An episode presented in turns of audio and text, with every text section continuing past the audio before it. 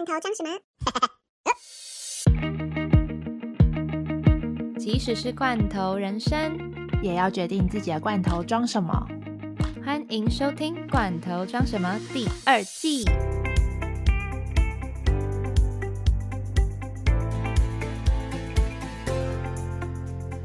今天我们在开始之前，先来回复我们一位观众的留言。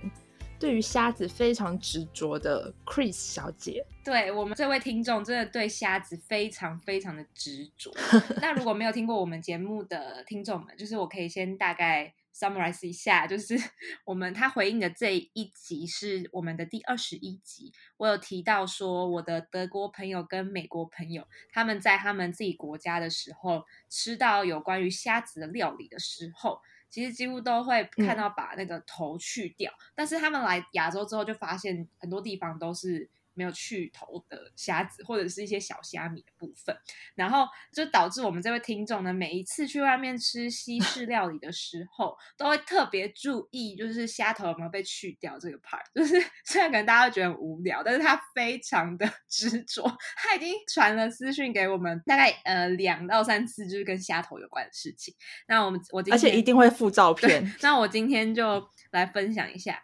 他说。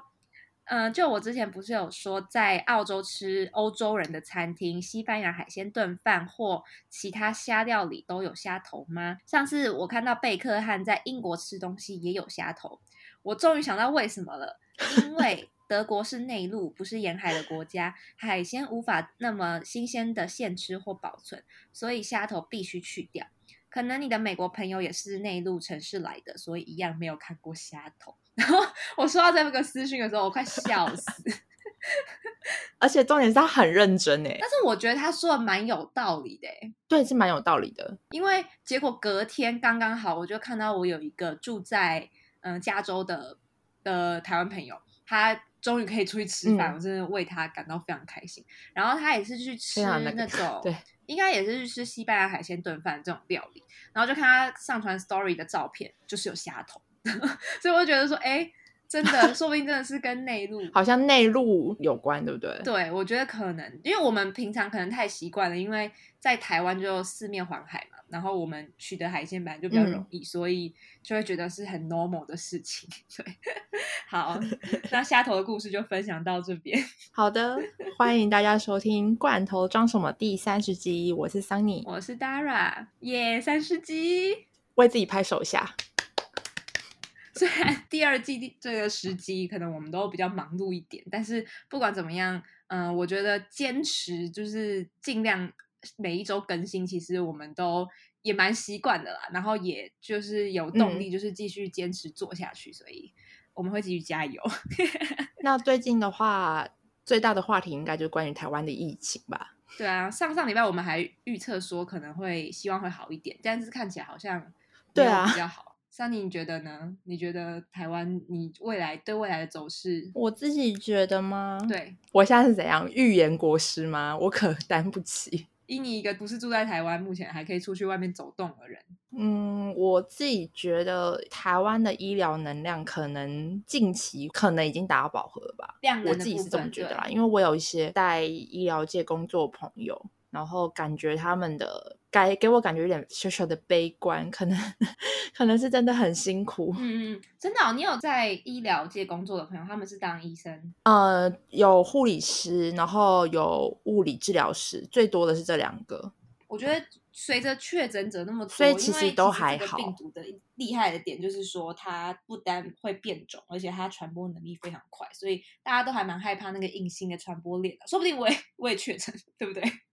哇，不要不能这样说，不要乱讲话。反正现在就是，我觉得只要没有翻倍，那个数字每天公布的确诊还不是到就是很可怕的那种翻倍程度。然后维持一个稳定的状态，可能到了某一个时机，可能下个月端午那一阵子看一下吧。就是如果那个数字有下来的话，应该就是一个转机点了。对啊，但是希望我们不要下次，嗯，在谈论这件事情的时候已经封城了，希望不要。我觉得会封哎，应该封一下是好的啦。对啊，就是要待得住。我最近都有一点莫名的忧郁。没办法，因为本来一直待在家里就很无聊啊。真的，不管你有没有在家里工作还是什么之类的。但是今天有一个重大的事情要跟大家宣布，就是我们的 Sunny 下礼拜要回台湾了。没错，是的，所以这一集播出的时候，我人应该已经在台湾隔离。应该啦，应该。Anyway，他回台湾的一个最大的重点，其实就是有一些。工作上的调整跟转换，所以这也是我们这一集刚好想要聊的主题。对的，但其实我觉得，呃，我们今天想聊主题，最主要是可能会 focus 在二十五岁到三十岁之间，也不算职场新鲜人，半新鲜人可能会遇到的状况。对，其实听我们节目蛮多的，其实都是在这个年龄层啊，就是我们大家这个同温层。对，所以应该可能很多朋友会觉得心有戚戚焉。希望会有心有戚戚焉，因为我自己是觉得，刚好这个年龄段的人可以说是人才市场上的潜力股吧，抢手很抢手的年龄，就是你你比新鲜人再多了工作两三年的经验，但是又没有到职场老手，或是已经固定自己职业生涯的那种，呃，三十岁以后的比较稳定的人来讲的话，二十五到三十算是有点变动，就是还蛮多人会选择在这个年龄段转职。对，就是如果是撇除那些一毕业就出国念书的人啦，我们 focus 在的这个区间是在于说一毕业然后就直接工作，大概工作像我一样跟 Sunny 一样，就是可能两三年经验的这种人，嗯，就是没有很多，但是又比新鲜人再多了那么一点经验，所以其实。这个年龄阶段的人，我觉得算是可能。如果假设猎头或 HR，你能力不要太差，猎猎头或 HR 会很容易找上你的一个年纪。因为最近我身边有很多。就是跟我们一样，就是都这个年龄阶段的朋友，就是莫名其妙，就是可能被某些公司的 HR 或是猎头给找上门。真的，这个年龄阶段真的是就像人才市场的那种潜力股。因为我觉得这个年龄阶段其实也不是说一定要年龄分，但是应该是说在亚洲社会的话，嗯，如果说一定要讲这个年龄区段的话，我们会觉得说是一个还在塑形吧。然后其实这个年龄阶段。如果说你不是说，呃，我就是要一个很 stable，就是我做这份工作就想要一直做下去的那种人的话，就是会觉得说我可以呃尝试看看换换跑道的人的话，我觉得其实这个年龄阶段就是你还在，甚至像我一样，就是还在 discover，就是还在 寻找我自己的那一条以后的职业发展，所以我觉得还没有定型的情况下的话，其实都还有蛮多可能性。对，然后这个时候，我觉得可能会有很多人会提出一个质疑，就是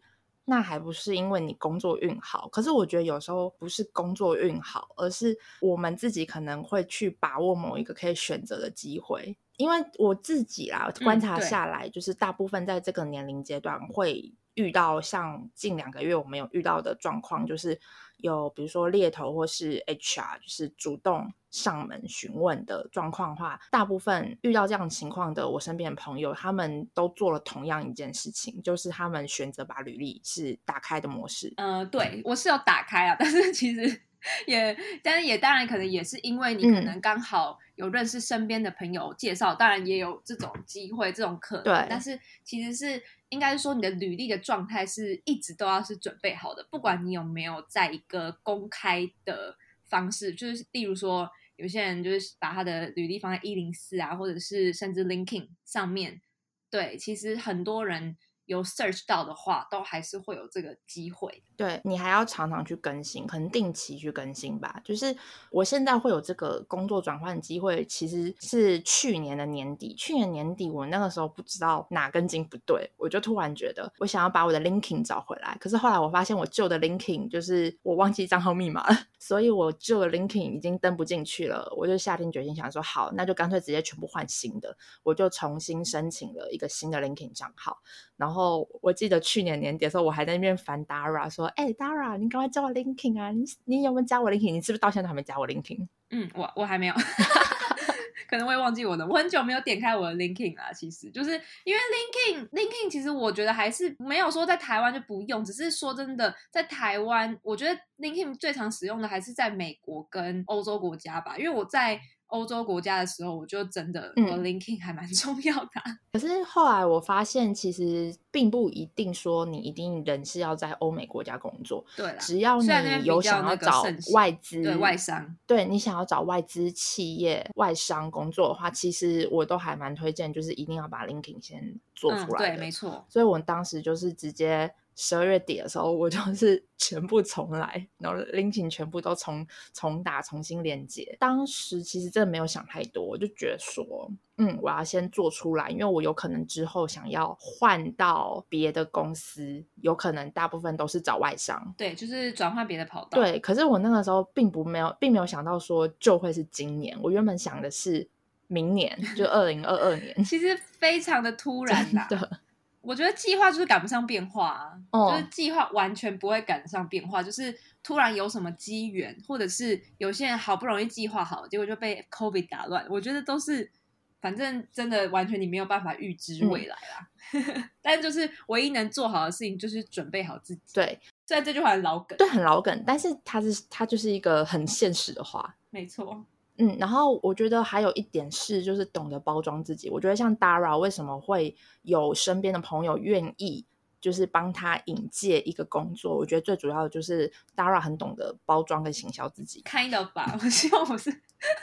是这样，但其实我觉得呃也是要刚好看到他们的职缺是不是刚好适合你的个性吧，因为其实如果不是说真的，你嗯平常连跟朋友吃饭，然后都在一直在包装自己，我觉得这样真的是太假了。我觉得可能就是可能刚好遇到的朋嗯友，然后你们出去玩的时候，然后或者是其实出去玩有时候需也需也是需要团队合作的，对不对？就是因为因为有一些人可能就负责。好，例如有些人负责开车，有些人负责采真的或者是有些人负责规划行程。例如说这种情况的话，然后有些人就只负责玩，对，那还是会有那种团体，就是出去，就是譬如说十几个人，或者是或者是你跟一些比较没有那么熟的朋友，还是怎样的，就是一定会有那种比较耍废的人，你懂我意思吗？就是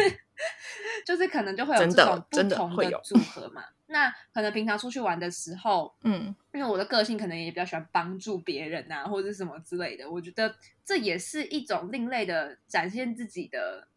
一种模式嘛，就是不是说你跟你朋友出去，嗯、就是一定要怎么包装自己，但是有时候你自己的人格特质，嗯如果刚好身边的人有机会的话，其实都还是有可能会引荐啦。我觉得，对啊，我觉得有时候也不能说是包装，应该说是懂得把自己的特长展现出来，对优点的部分展现出来，对优点，所以就是会让人家看到你。等于是说，呃，不，我觉得不管什么样的工作性质，应该说我自己要尝试的工作性质，如果说是 marketing 或者是甚至 like 嗯 sales 方面的话，沟通技巧其实也是非常需要的嘛。我自己之前的工作经验其实也是都跟这个有关，然后再加上我自己的人格特质。那如果说今天我是这种个性的，那你要我去对机器讲话的话，那我朋友绝对不会引荐，就让我跟机器讲话嘛。对啊，所以真的也是，对就是看工作的性质啊。嗯，然后我们想要稍微讲一下关于就是包装技巧，就是很多人会觉得说包装技巧，那你就是要把你的履历写得很 fancy，或是把你的什么学经历，你一定要有很好的学经历，你才可以对写出一份非常非常引人注目的履历。其实后来我们两个自己讨论，结果是、嗯我们不是很在意那些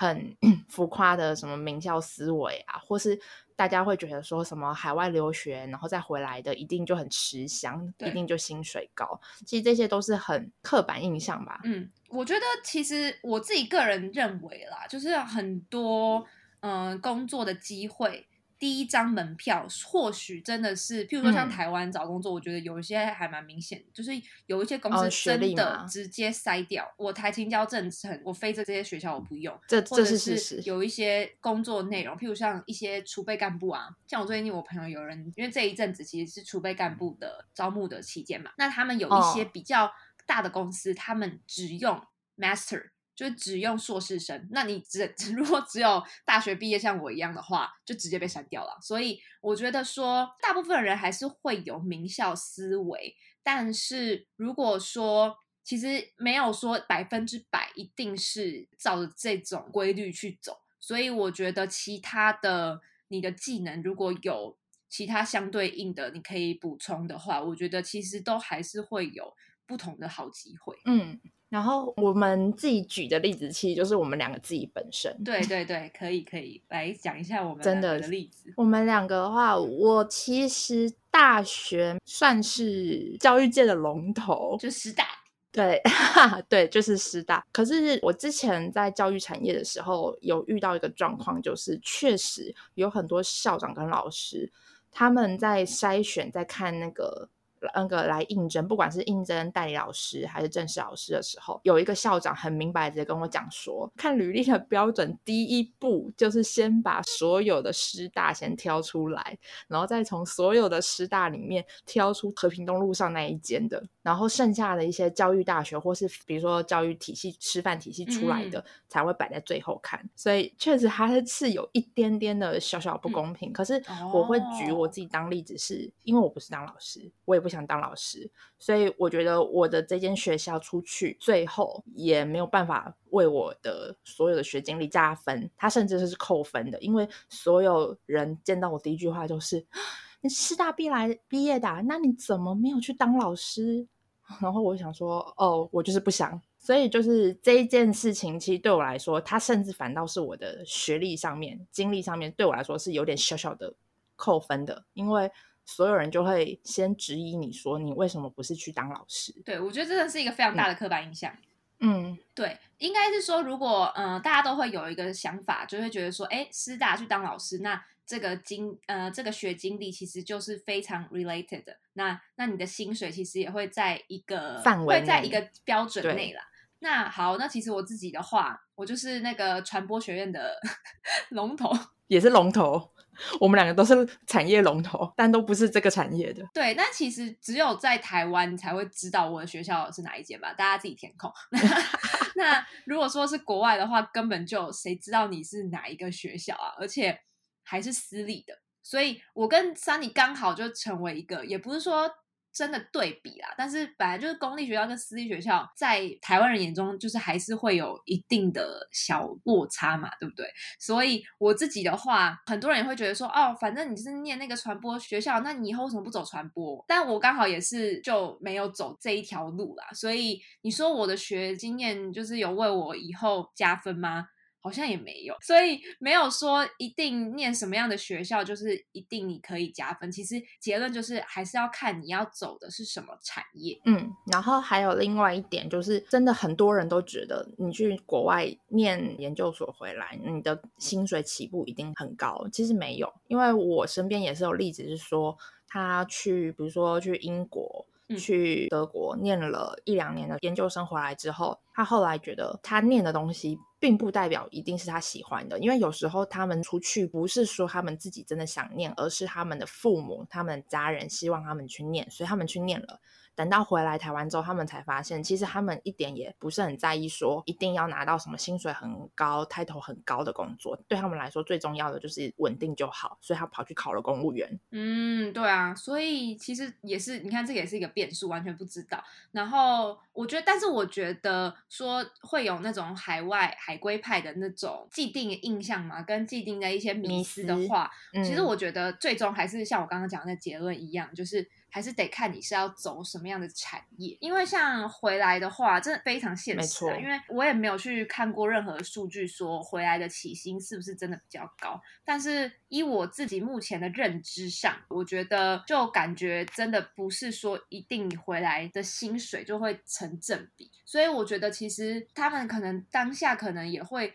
有一些压力存在吧。毕竟你也是投资了钱跟时间去念了一个。多了一个学位，但是就是非常现实的。如果说是要找工作的时候，还是必须得非常的现实，就是看你的产业。譬如说，我自己认为啊，是譬如说你走的是三类的，就是跟医有关啊，或者生物科技等等有关的话，我觉得可能念 master 就是可能必要，而且你的薪水会相对的成正比。但是如果说今天走的是比较文方面的，我觉得好像比起学历来讲，可能更吃经验，但是也不是说念了那些就很 useless 没用，因为我觉得也是跟你如果说你是去国外念的话，那如果你今天刚好进入了一间外商公司，可能他们需要看你的英文能力啊，或者是一些学经历背景的话，我觉得还是很有帮助的。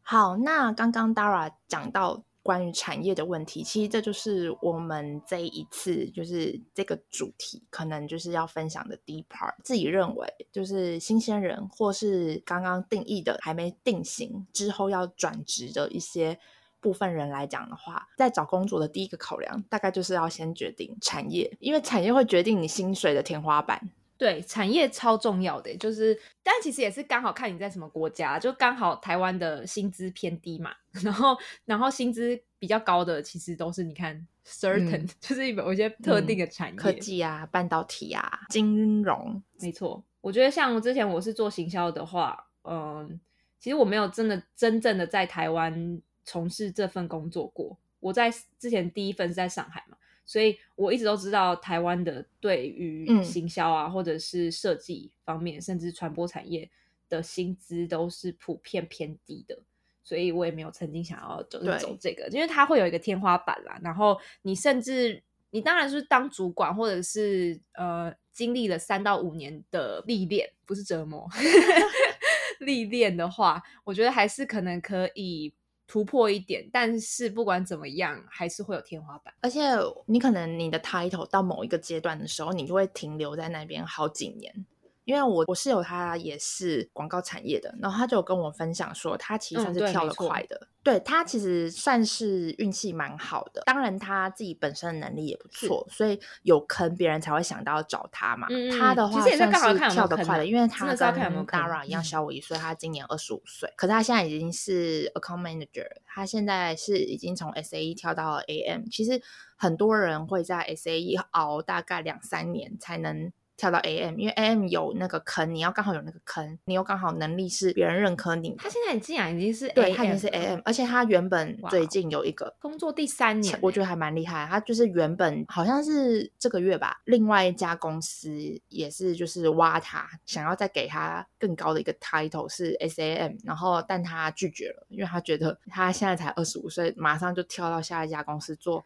SAM 的话，其实应该会有点吃力，因为他太年。轻了，哎，其实真的蛮厉害的。因为如果说依我知道，就是当 A E 的话，Account Executive 的话，我之前之前在实习的时候，我就知道说，其实你当一到两年的 A E 是非常非常非常 普遍的。就像我之前在上海的时候，我的室友也是一个做公关，一个做广告，非常刚好。然后他也是当 A E，我觉得我那时候认识他的时候就已经当两年了吧。然后。我在台湾有看到有朋友升很快的，也是刚好有缺，所以有一个朋友好像工作不到一两年就直接升 S A E 了。但是我目前还我身边我没有看到有人当 A M 的，所以真的蛮厉害的。你的室友，而且才工作三年不到三年，嗯，但是他的情况就是他当时刚进去的时候其实还还蛮惨的，就是当 A E 那段时间。对啊，真的需要一点磨练。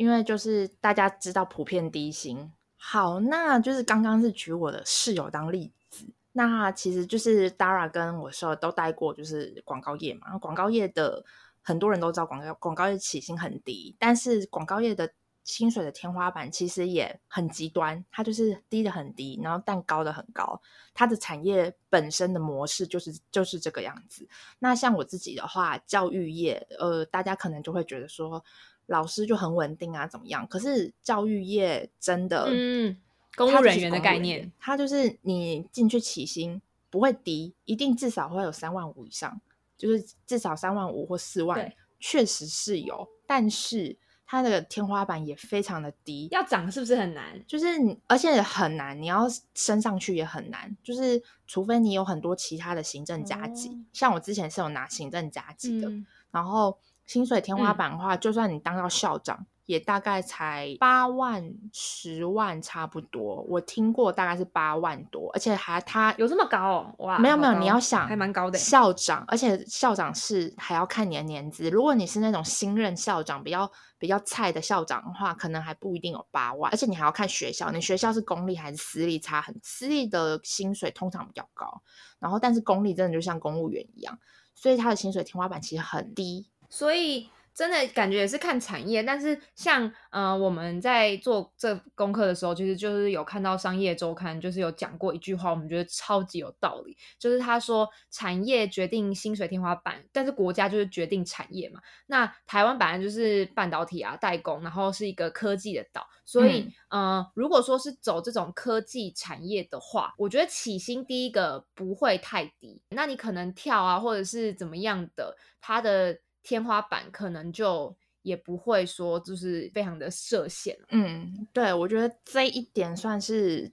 你在选对产业的时候，你就是比别人多走了一对的路，因为呃，很多人会说哈，可是他工作才几年，然后或是他才新鲜人，然后他就可以拿这个薪水。但是你要先去考虑的是，他待的是什么产业？对，就是这个是非常现实的，没有说一定你付出的努力就一定可以达到怎么样，因为呃，产业就已经不小心 先赢在起跑点的话，那他之后如果说走得更好的。话那那当然就是翻倍啊，所以其实也要去研究跟观察你现在所待的国家或者是你待的产业是不是有发展性。当然不是说我们刚刚就是讲的比较呃薪水天花板就是很有的那种比较固定的工作，或者是甚至行销产业，不是说它没有发展性。是说，相对于那些产业来讲，本来台湾就是刚好就是比较 focus 在这个部分。那如果说以发展性来讲的话，当然他们的趋势只会越来越走高。那其他部分的话，他们也会走高，但是可能我觉得速度就会比较缓慢一点嗯哦，然后这个时候就是先给大家打一个预防针，就是我们两个并不是鼓吹大家都是去选那些非常高薪的产业，然后就是看不起。毕竟我们也 不是，或是就 是，毕竟我们自己也不是半导体产业的啦，或是就是看不 起那一些，就是可能比较选固定模式，就。是比如说公务员的，我们不是说怎么样，而是说这一点就是要给一些跟我们比较有相同想法的人去做一个参考，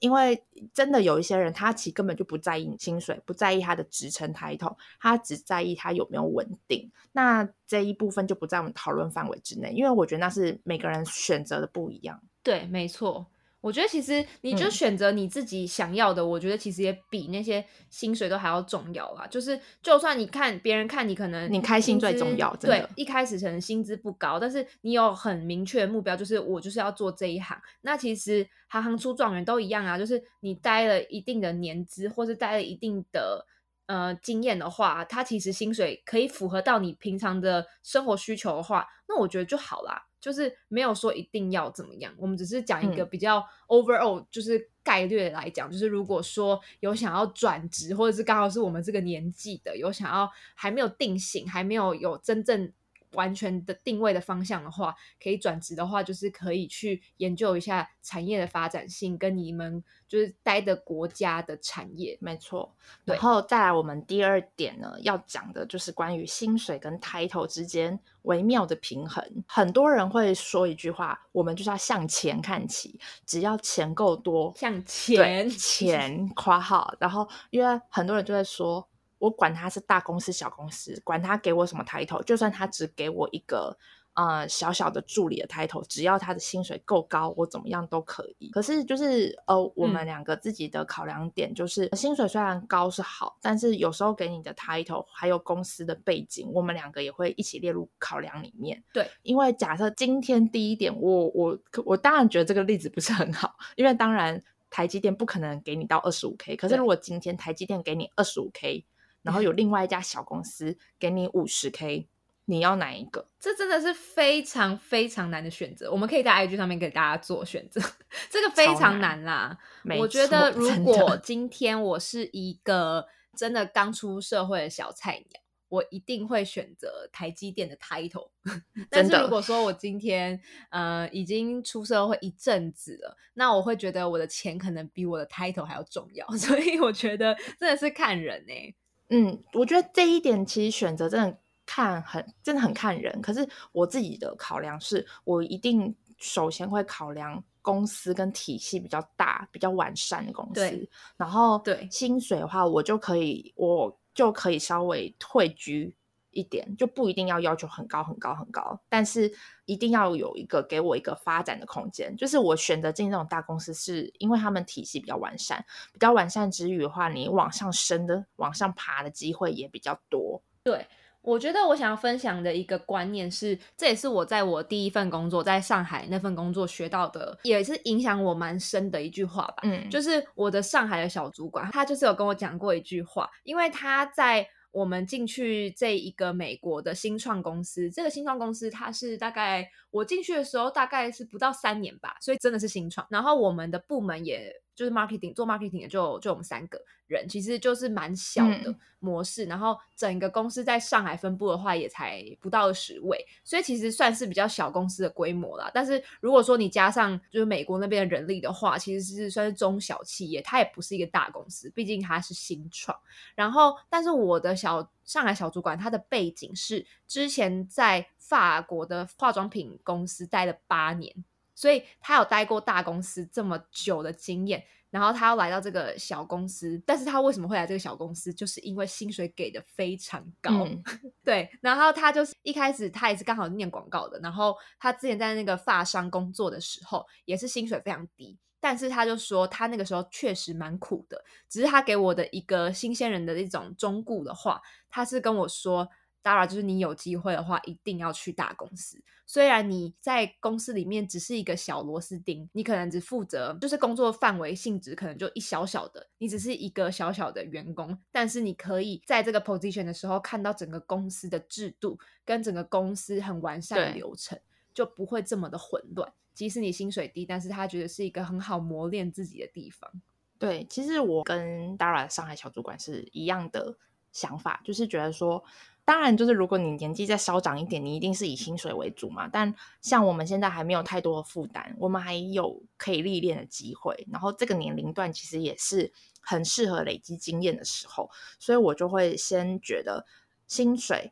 title 跟大公司的话，我一定会先选大公司 title。我甚至就是职称的部分，我也不会太 care，就是只要是进大公司，然后薪水是我过得去，title 的话也对得起我的薪水。这样子的话，我就可以，我就可以就是选择进这家公司。这是我自己现阶段在选择工作的部分，我会考量的点。哎，但是说真的，我们在讲一个状况，就是譬如说，如果你今天已经是从国外哦，就是欧美的地方，就是如果已经有这些 master degree，就是研究生的 degree 回来的人的话，你也会这种这种想法吗？因为你会觉得你都已经投资了这么多，回来之后。你还是薪水可能 maybe 两万八，然后但是这公司又是很大的，那你也会这样子选择吗？我自己吗？当然就不会，当然就不会，对不对？所以我觉得还是看你的经验啦，没有一定。应该说薪水这一件事情，其实跟你的学经历是相关的。对啦，对，因为哦，我这个时候要举一个我朋友的例子，嗯，他现在在，我不讲公司，他现在在就是台湾最大的就是自行车的公司，嗯，这太明显，太明显，超好笑。那对，好像有点明显，没关系。他就是在台湾最大的自行车公司，在做就是关于活气化行销，也是做行销的 branding 的部分。然后呢，他是做气化，他本身的话条件也非常好，他是正大毕业的。然后再来就是他本身去荷兰念过硕士回来，那个时候我人还在，我人回去台湾的时候，他刚好在求职，然后他就有跟我分享，他觉得求职非常，就是他觉得很挫折的部分。就是他觉得自己他没有太多经历，但是他的学历跟呃一些实习的经验还不错。就是基本上以这样子的一个履历出去，他应该可以应征到不错的工作。但是他后来发现，就是他投了好多好多的履历给公司，可是都没有什么回应。然后再来就是可能回应他的，然后他去面试了，他就发现对方好像很有点看低他，给他的薪资或是 title 没有到他的期待值，所以他就待业了大概快要半年左右。然后待业到爸爸妈妈都跟他讲说：“你干脆随随便便去。”先先有一份工作，再骑驴找马吧。然后他那个时候也很迷茫，就想说：哈，那我是不是就值得只值得这一些？他那个时候就有动了念头，想说：好，那他就接受那个 over，是比较没有达到他的预期的那个 over。那个时候刚好他跟我约吃饭，我就跟他讲说：你要不要再给自己一段时间？因为我就跟他讲说：你现在求职的时间刚好是农历年前。大家没有要走的时候，要拿年终，因为他刚好 是八对八九月之后到十二月这半年开始求职，所以这个这段求职时间是很尴尬的，因为确实不会有什么缺出来，所以他才会造成他那样的求职有这样的经验。我就跟他很认真讲说，你先不要冲动，我觉得你值得更好的。然后我觉得你现在遇到状况只是单纯是因为没有这个机会，没有这个缺出来，因为现在是年底，等农历年之后你再试试看。果然农历年之后没多久，他就找到了现在这一份很不错的工作，就是大公司，title 好，然后薪水也高，福利也好的公司。所以他那个时候，其实你看像他这样经验那么好，他其实是一个条件非常好，他也都会遇到这样的状况。但其实有时候你要找工作，你在谈薪水或是看公司的一些职缺的时候，你还要考虑一个点，叫做时机。对，我觉得时机点啊，跟有没有刚好有人看到你，或者是有人引荐你，我觉得这些都是额外的运气啦。当然你要准备好，当然还是你最 basic 的，不管是硬实力还是软实力。但是我觉得，就像 Sunny 刚刚讲的，你的学经验就是会反映到你的薪资上面嘛。那我自己个人认为啦，我自己这是我自己个人的想法，就是说可能会有很多名校思维。或者不管是你在台湾念书，或者在国外念书的这种名校思维，但是我觉得其实企业看的除了你的名校，嗯，成绩好或者怎么样的之外，其实如果说你还有相对应的工作或者实习经验的话，我觉得那才是真正的会反映到你未来的薪资上面的，所以才会有这么多人为什么在国外求职的时候会这么努力，还是希望可以找到一份 internship，不是只有他的学位。就是因为其实真的会反映到你未来的薪资 上面，所以我觉得，但是如果我是他们的话，我也会有这种迷失，就是好不容易去国外念这么好的学位回来，那我薪资没有反映出来的话，我也会觉得，哎，会不会觉得很丢脸啊，或者什么之类的？但是就真的是心态必须得转变，因为如果没有相对应的工作经验的话，企业还是很现实的。欢迎来到现实的世界。没办法，比不过，比不过，没办法。对哦，还有一个是第三点是关于职称的部分。职称部分，我觉得新鲜人真的不要太在意，这是真的，这这个超现实。因为你走，你不管你学经历多好，你进去。你一定是最 basic 的人，然后你上面铁定会有你的主管，所以你最刚开始就是不要想着你一进去就当主管。当然不是说没有那种一进去就当主管的，有也是有那种可能要耐得住性子。对，可是你不要就是想要一步登天，而且还要确定好自己的定位，就是你要先想好是你有没有想要当一个 leader，你有没有想要往上做主管？因为有些人他们是只要薪水高，公司福利好。公司也是大公司就够了，他们也不追求要在职涯发展上面往上爬，他们就只想当小螺丝钉，也是有这种人。但如果假设你今天真的想要往上爬，真的就得要。耐得住性子，因为就是像往上爬的话，没有不好啊。但是其实相对的，虽然你的薪资也会随着就是你往上爬成长，但相对的你的责任也是一样的。所以，像我之前在就是在伦敦工作的时候，我就我有蛮多同事都年纪比我大一二十岁都有，然后有一个女生也三十几岁吧，然后她也非常有能力，我也觉得她还蛮适合当 leader 的。我就问她说：“为什么你没有想要当主管？”她就说。为什么我要管那些别的那些事情，然后要 take 这么多的，就是责任，然后这样压力很大？他说不要。他 就说他就是要当员工，他就是要当下面员工，就是做完事情然后就可以下班。所以我觉得其实就是看你自己，就是未来的人生目标规划。因为像有些人就是想要当老板啊，或者是有些人就想要做到怎么样的就是职位，所以也是看你是什么样子的人，你的心态会不一样。那我们最后就来稍微分享一下我自己跟 Dara 可能最近对于自己的工作跟职业规划的考量。Dara 你自己有什么想法吗？我有什么想法？好，那 Sunny 最后讲好了，反正他都要回来了，跟大家就是 summarize 他他以后的未来职业 的考量。我自己的话，我觉得真的是，嗯，后疫情时代，就是疫情这个 part 真的会影响到全世界的每一个人，不管在某每一个年龄层都影响的非常深。所以这也是为什么现在远端工作跟你你要有一些远距的。一些技能的话会比较好，所以我觉得我现在自己的工作性质是比较。一定要去去跟人应对，比较 sales 的工作啦。所以其实。呃，刚刚好，台湾我也没有想到会遇到这种状况，就是疫情的状况也会有点打乱我目前的工作的的模式。因为我觉得要用视讯的方式要讲很多东西的话，我觉得对我来说也是蛮困难的。所以我自己未来的考量的话，就是不排斥去尝试其他的性质的工作，就是因为你必须得因应疫情的关系，你要让自己有更多的，不管是技能也好，经验也好。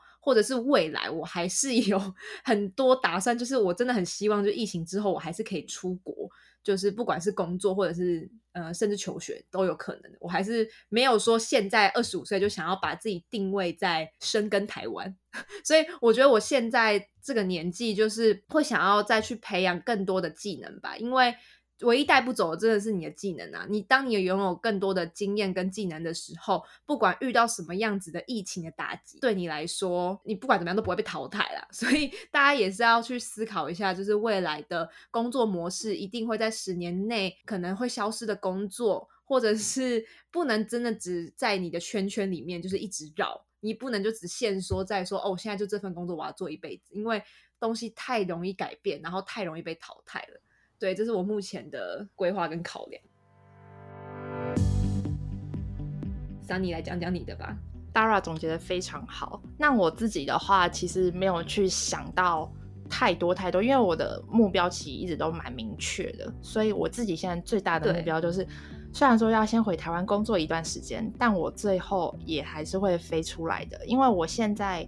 我自己现在待的产业，或是未来要待的产业，对，在疫情的影响下，相对的没有那么那么的严重，没有传产或是一些比较零售产业那么严重，所以我本身的话还是会去考量。之后可能会是新加坡吧，对啊，希望我老板可以。疫情真的打乱太多人的计划啦，真糟糕。嗯，真的，我觉得原本原本的计划应该是想要飞到新加坡，但现在因为疫情真的是暂时只能先回台湾先待命了。然后在这边偷偷的跟我老板喊话一下，等我哟。结论就是真的是要保有自己的技能，你就会是整个不管是哪一个产业的。最亮那颗星星，好拔辣结尾，超级拔辣。好啦，那今天这集就到这边。如果喜欢我们节目内容的话，不要忘了帮我们留言评分五颗星，并且继续关注接下来的节目。或是有什么建议，也欢迎到我们的 IG 画下底线 In Your Can 私讯告诉我们。那我们就下集见喽，拜拜，拜拜。